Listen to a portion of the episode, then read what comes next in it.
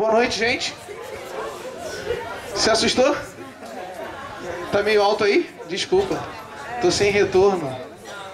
Vocês estão bem? Tudo em paz? Olha pro gordo aqui, por gentileza. Ô Fábio, por gentileza, Fábio. Se comporta, meu amigo. Boa noite a todos e todas.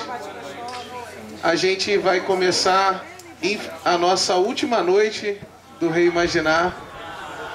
Já bate aquela saudade de tudo que a gente já viveu aqui, mas a gente ainda tem muito que ver, viver e aprender, sentir principalmente.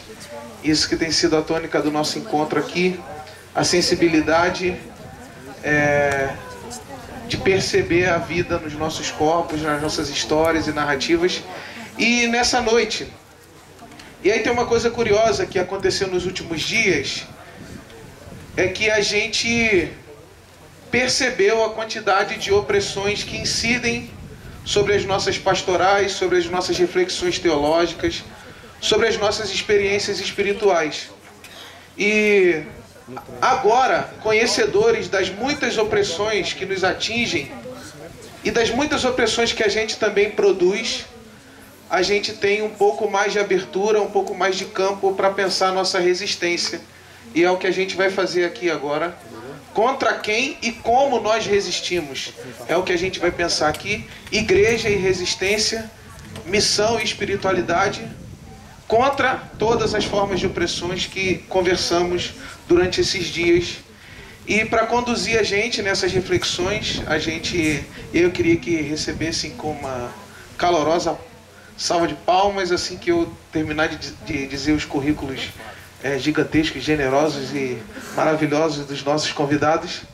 A gente tem a graça de Deus de receber Nancy Cardoso, que é pastora metodista, conferencista, assessora da Comissão Pastoral da Terra e graduada em Teologia e Filosofia, mestra e doutora em Ciências da Religião pela Universidade Metodista de São Paulo. Davi Meschiati, que é pastor pentecostal e líder da igreja em Vila Velha, no Espírito Santo, região metropolitana da Grande Vitória.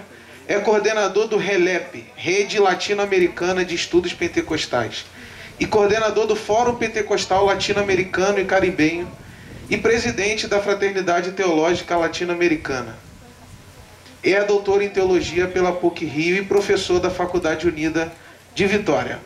E Sarah Thompson, diretora executiva do Christian Peacemaker Teams, que em inglês, horrível, desde janeiro de 2014. O português da Sara em dois dias é melhor do que o meu. Maravilhoso. Desenvolve um trabalho lindo junto ao Movimento Pacifista Internacional, que envolve a organização e construção de parcerias para o enfrentamento da violência e da opressão em diferentes partes do mundo. E eu queria, então, dar início a essa mesa. Essa mesa é mais inspirativa, a gente não vai ter tanto tempo para debates e perguntas e tudo mais, é, porque logo após a gente tem uma série de shows aí. Então, recebam essas palavras inspirativas é, e aqueçam os seus corações em torno da resistência do movimento de Jesus. Nancy, querida, tem a palavra, por favor. Nancy, Tem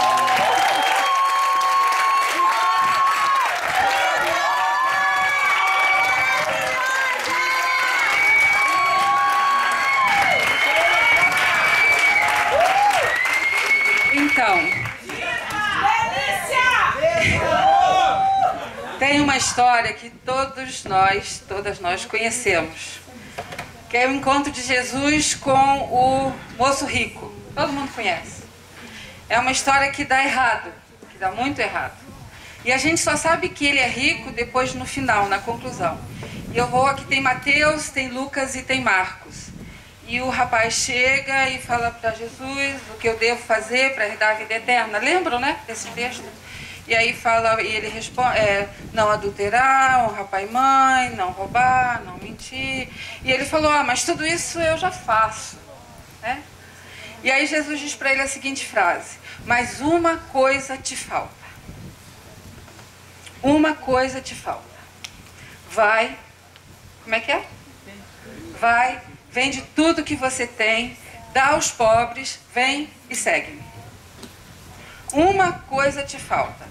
Então, uma conversa que aparentemente esse cara, esse rapaz, ele estava dentro dos conformes, ele estava correspondendo a um determinado padrão, determinadas atitudes, principalmente naquelas coisas dos mandamentos, das questões mais pessoais, né? Não pegar a mulher dos outros, não tirar o dinheiro dos outros, não falar mentira, nesse nível mais da interpessoalidade. E aí Jesus vai, ele diz, não, mas tudo isso está tá feito, está resolvido. E aí vem essa frase de Jesus: Mas uma coisa te falta. E essa uma coisa que faltava é a que vai frustrar o encontro de Jesus com esse rapaz. E aí Mateus, Marcos e Lucas vão fazer um comentário, porque aí ele abaixa a cabeça e ele vai embora. Né? E aí Mateus vai dizer o seguinte: ele não conseguiu corresponder porque ele tinha muitas propriedades. Marcos também vai confirmar isso. Ele não pôde corresponder à exigência radical de Jesus. Ah, você está fazendo tudo? Está tudo bem? Ah, você é bacana, você é legal. Ah, que pessoa boa que você é. Você está em cima da risca. Mas uma coisa te falta. Vai, vende tudo que tem, dá aos pobres, vem e siga-me. Radical assim, inteiro assim, completo assim. E Mateus vai dizer: ele não deu conta porque ele tinha muitas propriedades. Marcos vai confirmar, ele não deu conta porque ele tinha muitas propriedades. E Lucas vai dizer, ele não deu conta porque ele era muito rico. E essa história então dá errado. Eu queria pensar com vocês, eu queria pensar comigo, eu queria reimaginar o que, que é que nos falta. Até onde nós já fomos no nosso compromisso, na nossa fidelidade, e o que, que é que nos falta num país desigual como o nosso, num país que não tem nada para dar certo, porque são relações históricas muito ruins, muito violentas. E nós temos diante de nós a tarefa de, primeiramente, nós estamos num momento complicado em que o nosso compromisso com o Evangelho e a nossa militância, a nossa resposta no país que a gente vive, com todas as desigualdades é, é, estruturais que a gente tem que enfrentar, o que, que é que o Evangelho diz para nós assim? Uma coisa te falta. O que está faltando para nós? O que, que nós ainda não fizemos? Porque se a gente se apaixonar pela gente mesmo, e por quem a gente é, as rupturas que a gente fez, as relações que a gente construiu, e a gente achar que a gente está de boa, que já está bom até onde a gente chegou, fica complicado, porque tem uma radicalidade no Evangelho que não vai silenciar e não vai sossegar. Uma coisa nos falta. O, o Brasil, nós temos que enfrentar um capitalismo extrativista de 500 anos. O enfrentamento e a resistência, eu queria dizer que é mais que resistência, é rebeldia. Porque a resistência pode ser num registro individual, num registro comunitário, que não dá conta da radicalidade da tarefa, que é enfrentar o capitalismo extrativista. O que é o capitalismo extrativista? Essa terra sempre foi lugar de tirar, de arrancar, Começou com pau Brasil, lembra disso nas, nas aulas de história? Começou com pau Brasil. Quer dizer, nós já sempre fomos modernos e sempre fomos periferia do capitalismo que surgia na Europa, que sempre teve uma relação com a gente de extração, de extração violenta, de arrancar da terra o que a terra tinha para dar, de arrancar do povo desse lugar o que esse povo tinha e não tinha para dar. Seja madeira, seja cana de açúcar, seja borracha, e aí tudo que a gente passou na escola estudando, de uma história sem fim de extração, de extrair, extração, extrair da terra, violentar a terra, arrancar da terra, sugar a terra, ir mudando os ciclos econômicos para sempre garantir essa voracidade extrativista, depredadora do modelo de colonização que se arrasta até hoje, que vai se atualizando até hoje. Nós temos que resistir ao extrativismo estrutural e o extrativismo que é hoje a Vale do Rio Doce. Tudo que a Vale do Rio Doce significa de mineração depredadora, violenta, extensiva, que arrasta terra, floresta, povo, comunidade, para extrair um minério extra... que vai ser exportado e que vai deixar sobras, sobras da extração para a gente repartir de maneira desigual. É a extração das águas. No modelo neodesenvolvimentista hoje, que pega os rios e extrai dos rios e quer que os rios corram para o outro lado. Querem que os rios se coloquem do avesso para gerar energia, para que a gente nas cidades a gente possa usufruir, mas essa extração da energia da água tem um preço muito pesado os povos ribeirinhos, para as comunidades, para as florestas, para os povos indígenas. É isso que a gente tem que resistir. É isso que está diante de nós. É a extração da agricultura extensiva do agronegócio, da pornoagricultura brasileira, que é pornográfica, que enfia, se enfia na terra, tira da terra, estupra a terra, para tirar da terra a soja, o milho, a celulose, tudo para exportação, tudo voltado para a economia internacional e as sobras para as elites das cidades, que somos nós também. É a extração mineradora, é o extrativismo das águas, é o extrativismo da agricultura. E tudo, tanto o modelo da, da pornoagricultura, da, do saqueio das águas, principalmente aqui do Cerrado, onde a gente está, o Cerrado brasileiro é o berço das águas, que está correndo sério risco, à custa de povos tradicionais, indígenas, expulsão da terra. Então, é esse extrativismo, é isso que a gente vai ter que conseguir enfrentar. Porque ficar de frente para o mar, de costas para o Brasil, não vale. A gente está nos centros urbanos, a gente está nas capitais, a gente tem a gente usufrui dos modelos, mesmo que desiguais e periféricos, do Brasil urbano industrial, às custas do extrativismo intensivo do Brasil que está nas nossas costas. Ficar de essa é a música do Milton Nascimento, né? Ficar de frente para o mar, de costas para o Brasil, não vai fazer desse país um bom lugar. Então é uma tarefa muito grande de dar conta da cidade, mas articulando as questões da natureza, da floresta, da água, dos biomas. Porque se a gente não conseguir articular isso, nós vamos continuar usufruindo das sobras do modelo extrativista e nós vamos continuar com um discurso que aparentemente é responsável, dá conta dos desafios, mas a gente não consegue ir em direção e ao encontro desse Brasil profundo desse Brasil imenso, desse país que é saqueado há 500 anos e que nós usufruímos das sobras. Mas tem um outro extrativismo, que é o extrativismo que chega, é o extrativismo no consumo. Nas formas de consumo que a gente tem, a gente participa, porque o capitalismo, na base do consumo, que faz é extrair da gente.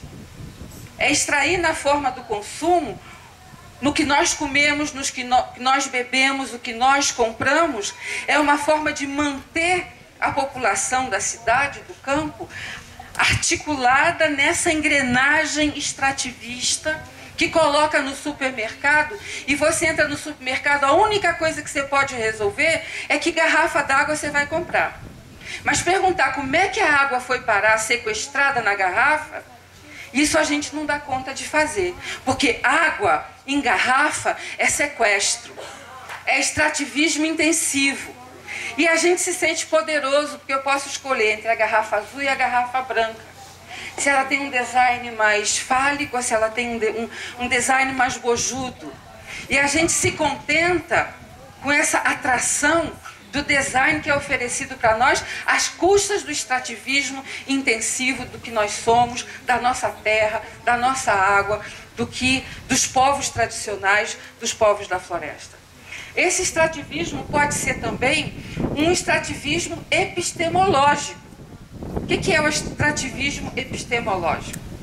É negar as populações e aos povos da cidade do campo e da periferia a produção do seu próprio conhecimento, a produção do seu próprio saber.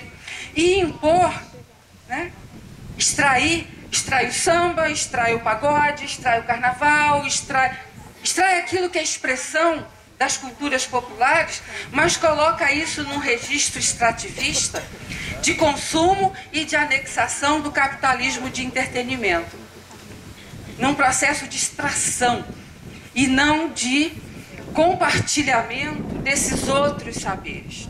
É um extrativismo também, esse processo de extrativismo que se dá no consumo, que se dá nas formas de conhecimento, e tudo isso é um processo que corre junto. Né? E é um extrativismo, e com isso eu queria terminar, é um extrativismo da força de trabalho das pessoas. O que acontece com a maioria da população brasileira trabalhadora é uma extração de mais-valia, é extra... o trabalho que devia ser criação e recriação do mundo para responder às necessidades, os prazeres, o trabalho no Brasil é maldição o trabalho no Brasil é extração das horas, é extração da força. São os trabalhadores que acordam de madrugada, são os trabalhadores que, e trabalhadoras que não se apropriam daquilo que eles e elas produzem. A extração da força de trabalho de forma intensiva. Do mesmo jeito que a terra se extrai da terra na forma de matéria-prima, se trai no mundo do trabalho, se extrai a força, a criatividade, a capacidade de recreação do povo, da maioria da população brasileira que vive do trabalho. E se tem 2% que vivem da extração da força de trabalho dos outros. Certo? Uma elite brasileira que vive do trabalho dos outros. Isso é extração, isso é extrativismo é, intensivo.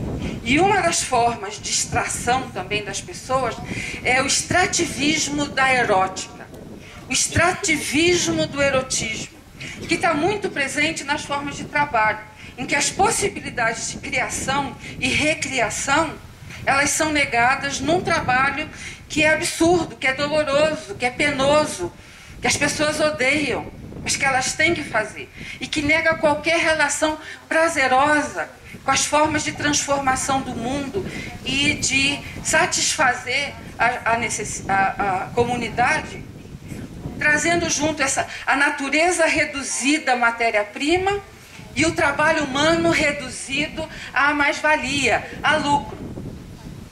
E nesse processo tem o processo de extração do erotismo. O erotismo como grande a nossa sensualidade, a nossa capacidade de encantamento, de dar prazer, de receber prazer, que é também extraído pelas formas pornográficas da mídia, que se por um lado incentiva o erotismo como como consumo, da mesma forma disciplina o erotismo, principalmente para as mulheres, para a juventude, para as mulheres negras, um processo ao mesmo tempo de extração do erotismo, extrair o erotismo, né? de lidar com isso e devolver isso na forma do mercado, e ao mesmo tempo de negar as pessoas e disciplinar as pessoas. E aí a religião. As religiões da maioria das nossas igrejas hoje é um lugar de extrativismo erótico. As pessoas vão para as nossas igrejas e esses processos de louvor, esses processos de cantoria, esses processos em que as pessoas cantam, se alegram e gozam, eles são todos formatados para um papel que o capitalismo hoje reserva à igreja: distração da força erótica, sensual, criativa, libertária das pessoas no disciplinamento da espiritualidade na forma de um erotismo numa relação passiva-agressiva com Deus. Me toca Jesus, oh meu Deus, vem. Oh, sabe? Vocês sabem do que eu estou falando, não sabe? Aquela música que fica muito sentimental e depois a música explode num clímax. É tudo isso uma montagem de lidar com aquilo que as pessoas têm de mais verdadeiro, que está lá dentro delas, que é a força erótica, é a força de criação. É a força de dar e receber prazer. E isso é manipulado nas nossas igrejas, nas formas da, da eclesiologia plástica, estética, que formata as pessoas a um erotismo infantil que não cresce, em que nós somos sempre passivos e sempre colocamos Deus ou Jesus numa relação, vem salvar a noiva, não é isso? Vem resgatar a noiva, me toca, me enche, me preenche, e grunhe, e geme, e as pessoas exercitam no coletivo a capacidade erótica, mas de forma disciplinada, porque depois todo mundo ali vai conviver com a miséria sexual e erótica do povo evangélico no Brasil. Então, e nesse sentido, Penteco... as, as novas igrejas, as novas formas de louvor, a cantoria, a cantação, o show, que é também o futebol, que é também os festivais de qualquer coisa, lidam com isso das pessoas. Né? Na forma secular é mexe a bundinha para lá, mexe a bundinha para cá, não é isso? É, todos esses hits de carnaval que a gente conhece, que ao mesmo tempo libera e ao mesmo tempo disciplina o erotismo. Que não, não são formas libertárias, autônomas, res, responsável ficar ruim junto com o erotismo, né? mas autônomas, de autogestão daquilo que eu sou, daquilo que eu tenho, da capacidade, da capacidade de contemplar, de amar, de ser amado, de dar prazer, de receber prazer, de pintar, de dançar, de cantar. Isso está no formato disciplinado dos cultos, cumprindo um papel fundamental do capitalismo como religião porque o capitalismo hoje é religião, o mercado evangelizou as igrejas e deu para as igrejas uma tarefa: a extração da erótica da juventude das nossas igrejas. E aí, o, a veiculação dos modelos de família, o disciplinamento do que fazer com a sexualidade, porque tudo você vai vivenciar e vai liberar nessa relação agressiva, passiva com Deus. Né? Mas depois dali, você é.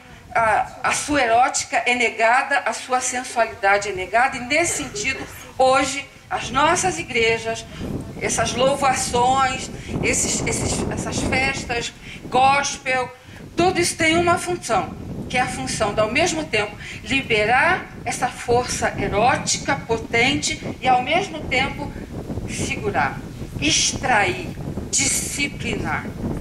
E aí, família, as formas aceitadas da vivência da sexualidade, tudo isso.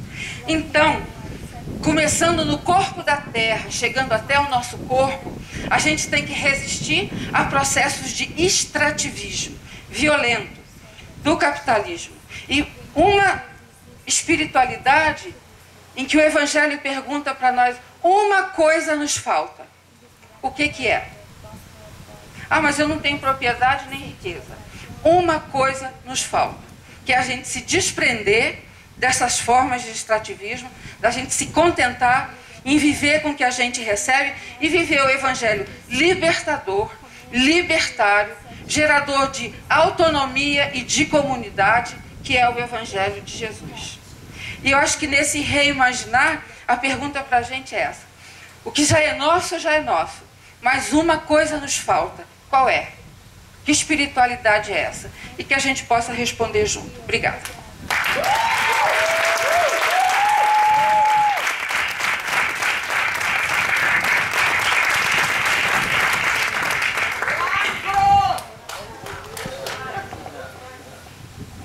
Muito bem, boa noite a todos e todas. Vou falar sentado.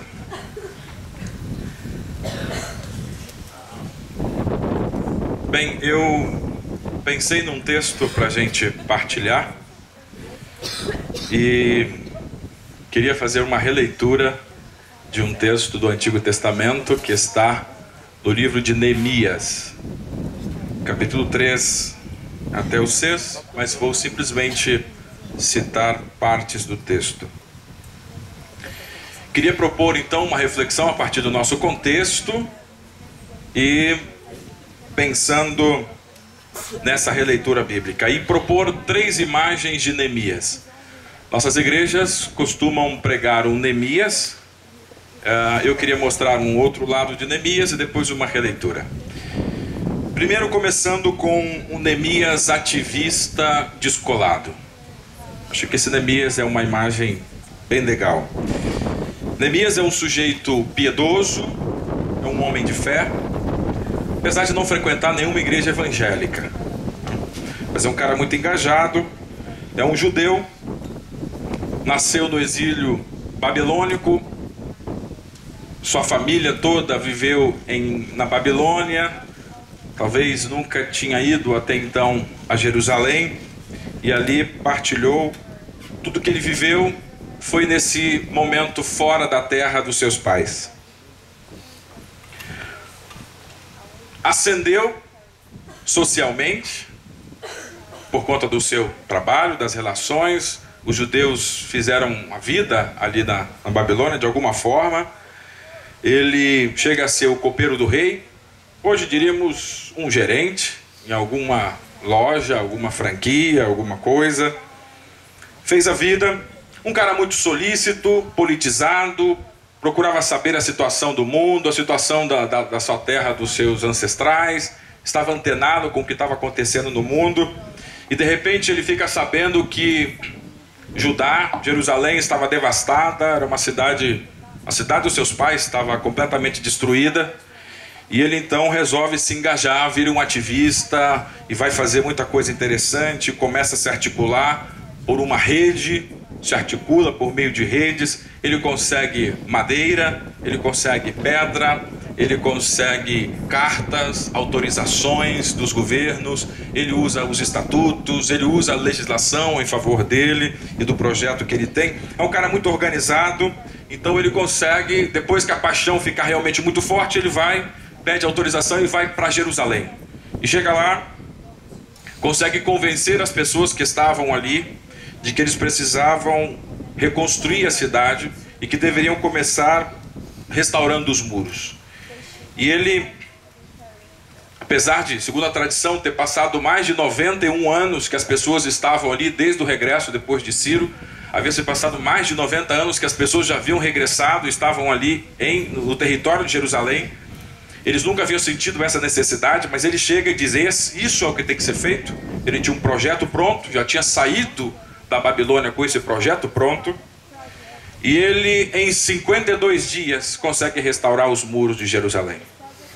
Então, esse cara volta com as fotos, com um, bom, um book, com uma, com uma série de informações que poderiam dizer para todas as pessoas o quanto ele tinha conseguido impactar e transformar a região na qual ele tinha ido. Tem muitas fotos de pessoas, de expressões, ele tem foto de lugares e ele consegue então dar muitas palestras também sobre isso. E é um cara que regressa para a Babilônia, fica um tempo, depois se sente de novo vocacionado, retorna para Jerusalém. Vocês conhecem a história e esse é um cara uh, é o cara do momento. É um cara muito antenado, um cara muito importante, um cara muito habilidoso. Isso me chama muita atenção também, porque além de ser uma pessoa muito talentosa, Neemias chega, e o capítulo 3 diz que, desde o sumo sacerdote, passando pelos sacerdotes, homens, mulheres, ah, pessoas de diferentes famílias, diferentes. Isso, havia muito, muito conflito naquele momento, mas ele conseguiu, com muita habilidade, juntar diferentes famílias e consegue fazer com que todos eles trabalhassem num projeto comum. Portanto, era um cara muito habilidoso, ele tinha uma visão muito clara, sabia o que estava fazendo. Ah, e consegue então esse prodígio de em 52 dias, apesar dos uh, especialistas no assunto dizer que 52 dias não seria suficiente para isso, mas não vamos entrar nessa questão. Em 52 dias ele restaura os muros. Fique com essa imagem. A segunda é o que as nossas igrejas costumam pregar. Talvez não esse ativista descolado. Um cara de visão, Neemias é motivo para se escrever muitos livros teológicos e até livros de gestão para ensinar o que, é visão, o que, é empreendedorismo, o que é capacidade de articular e mover pessoas, o que é usar os talentos e usar as habilidades. Ele é o protótipo de um líder, ele é o cara que resolve, onde ele chega, de fato, ele, ele faz. Sua capacidade de resultados é invejável. Ele vira governador, é o líder do projeto, é a pessoa que assume. Ah, bem, mas eu não vou demorar com essa imagem, porque a gente veio aqui para reimaginar. Né? E isso a gente escuta na nossa igreja. Fico com a terceira imagem. Terceira imagem para mim é uma releitura. Ah, e talvez uma desconstrução. É certo que Neemias mobilizou muita gente. Leia o capítulo 3, você vai ver quantas pessoas de diferentes grupos, grupos que estavam em guerra, inclusive, e ele consegue fazê-los trabalhar. Mas o versículo de número 28 do capítulo 3 dá um detalhe que para mim é a chave da história. O capítulo 28 diz assim: Cada um construía na frente da sua casa. Isso é, Neemias conseguiu mover todas as pessoas de Jerusalém para reconstruir os muros da cidade. Mas eles só construíram no fundo do lote da casa deles nenhum metro a mais, nenhum palmo na frente da casa do outro. Não estamos falando de um projeto de bem comum, não estamos falando de solidariedade. Neemias conseguiu mexer com o orgulho das pessoas, conseguiu mexer com o que eles gostavam, com o amor próprio, com a sua própria segurança, com o cuidado deles mesmos. Isso é, não conseguiu tocar o profundo das pessoas, porque elas só se preocupavam com a sua casa. Em 52 dias, restauraram os muros em volta da cidade. Os arqueólogos, os historiadores foram trabalhar e perceberam que o perímetro das muralhas de Neemias não chega à metade do que era Jerusalém antes da destruição. Em 52 dias se reconstroem os muros, mas você perdeu mais da metade da cidade. Terceiro, terceira informação que considera muito importante. Diz o capítulo 4 que os muros foram restaurados na metade da altura original. Então, além de perder mais da metade da cidade, nós perdemos mais da metade da altura original do, dos muros. E nas escavações se percebe que os muros que restaura Neemias tem apenas 20 centímetros de espessura. Ora, a pergunta que deveríamos fazer é: para que serve um muro em volta de uma cidade que não tem altura suficiente, que não tem espessura suficiente e que jogou fora metade da cidade?